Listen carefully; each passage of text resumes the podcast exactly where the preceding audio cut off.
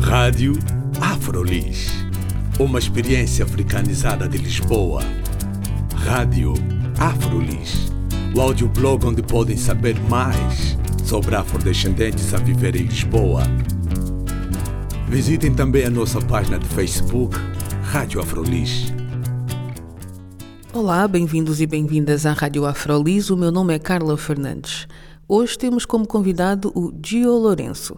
Ele é um dos atores da companhia de teatro Griot, uma companhia que trabalha essencialmente com temas que têm a ver com autores africanos e também com atores africanos. Este é o primeiro trabalho do Gio Lourenço a solo e chama-se Preta.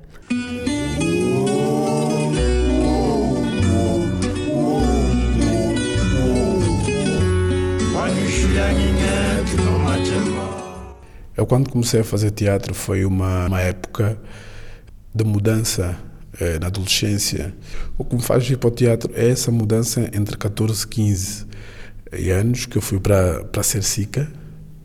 Era um sítio com, com pessoas com deficiência motora, pessoas com deficiência intelectual e cognitiva.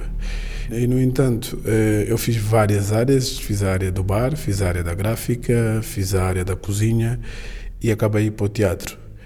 Vou para a área do teatro de uma forma espontânea, mas nunca levava o teatro a sério. E quando é que começaste a levar o teatro a sério? Comecei a levar o teatro a sério quando, quando fui para a Sersica. Atinei, é, porque, na, porque quando eu saí da escola saí com um lado complicado, a nível de comportamento e a nível também é, do lado da matéria. E quando vou para a Sersica, eu começo a ficar mais sério e começo a focar mais nas coisas que eu quero. Mas isso foi um processo porque só após de um, só após de um ano é que eu comecei mesmo a levar a sério o teatro. Fui acompanhado com, com a minha formadora, a Amélia Videira, e a minha professora de voz, Genoveva Faísca. Ela, eu, eu estive lá no, na Cercica a fazer formação profissional durante quatro anos. Houve uma altura em que saí, fui fazer uma peça. O teatro foi, foi quando quando me estreiei como ator profissional, que foi no Teatro São Luís, fiz os Cabeças no Ar. E com que companhia que tu fizeste essa peça? No Teatro Municipal São Luís, eh, quando fiz eh, os Cabeças no Ar, era uma produção deles. Não sabia que esse musical ia ter tanta repercussão, mas depois, quando o musical acaba, eu digo assim: agora, o que é que eu vou fazer agora? E o que é que tu fizeste depois? Eu ainda estava em formação na Cerciga. Decido regressar novamente, que é para completar os quatro anos. Quando é que tu começaste a trabalhar com o Teatro Griot? Quando é que eu comecei a trabalhar com Como é que foi? Foste tu procuraste a companhia ou eles viram-te numa dessas tuas apresentações e convidaram-te? Salvo erro, deve ser para aí em 2007. O Carlos Paca convida-me que é para que é para uma reunião do Teatro Griot. Eu não sabia que era o Teatro Griot. Eles estavam a organizar uma sessão de poesia. E eu levei um dos textos do, do Fernando Pessoa e recitei esse texto no, no, no Barreiro. Mas depois eh, sumi. Quando eu regresso novamente para o Teatro Griot, foi através do Matamba. E para que foi, aí é que foi, tipo, em 2008 é que o Matamba dá o meu contacto à Zia. A Zia, a Zia fez a primeira encenação do Teatro Griot e, e neste momento a Zia é diretora artística. A Zia contacta-me, eu falo com ela, começamos a ensaiar e a partir daí eu começo a trabalhar com o teatro griot.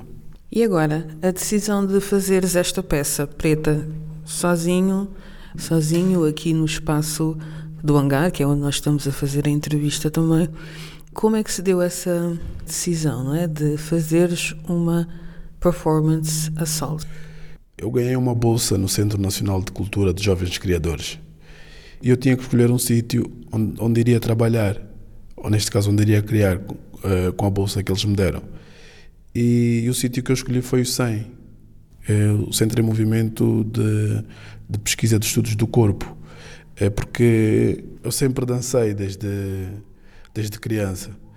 É, sempre dancei, sempre aprendi várias danças, é, mas foi Na verdade era isto, é, é, era o meu corpo que dançava. É, eu, eu tinha uma leitura é, visualmente e o meu corpo copiava e fazia. Mas só que eu não tinha um estudo de cada movimento que eu fazia. Daí procurar o 100 que é um sítio de pesquisa constantemente do, dos movimentos do corpo, de, de, de entenderes toda essa linguagem, como é, como, é que, como é que nasce o gesto, como é que nasce o movimento, como é que, neste caso, uh, eh, neste caso, um, o pensamento uh, e o gesto e o movimento estarem todos relacionados. E eu parto de fazer essa criação de uma memória de infância e aí chegamos à preta, é uma cadela, não é? E aí chegamos à preta. É... Podes contextualizar então o nome da tua performance, Preta? Na verdade, o nome da cadela era em inglês, era Black, mas só que eu decidi por Preta. Estamos em Portugal, é... fica mais forte ainda e no facto também de, de eu ser português. Esta criação parte de, da Preta porque era um confronto de medo em que eu fazia todo um trajeto eh, ao sair de casa e, e deparava-me com aquela cadela. É uma história muito engraçada porque eu tinha dois sítios por onde podia ir. Ou ia para a esquerda ou ia para a direita. Ou lhe confrontava ou não lhe confrontava. Mas no sítio de não lhe confrontar, ela podia estar lá e podia morder-me. E, e no sítio de, de, de lhe confrontar, havia sempre um jogo entre ela quase querer morder-me ou não. E daí a, a história é muito engraçada porque o tempo vai passando em que quando eu era mais novo, quando eu tinha por volta de seis anos, ela era nova, então também era rápida. Mas depois eu fui crescendo e ela foi ficando velha. Então eu fui ficando mais rápida, ela foi ficando mais lenta. É, mas eu nunca deixava de ter medo dela. E juntamente com, com, com uma amiga minha, a Sofia, eu contava-lhe montes de vezes essa história e, e, no, e no 100 eu comecei a trabalhar sobre esses movimentos de como vem do teatro, vem da palavra. E saio da minha zona de conforto porque no 100 é dança, é corpo. Como é que, como é que eu falo através do corpo? Como é que os meus movimentos da fala saem no corpo. Como é que vem a preta nessa caminhada? Como é que vem essa memória? Como é que vem essa criança? Uhum. É, é muito daí. E a performance em si vai girar em torno do que é esse movimento do corpo, não é? Que vai traduzir a história Sim. através do movimento, mas também nós vamos ter música. música Como é que vai funcionar eh, a comunicação entre o movimento do corpo e a música? Então, como é que funciona? Um, eu, eu conheci o, o, músico que se chama Luís Fernandes. Uh, já há um tempo nós, nós participamos num festival, Festival Silêncio, e eu gostei imenso de, do trabalho dele no facto de ele fazer música em tempo real.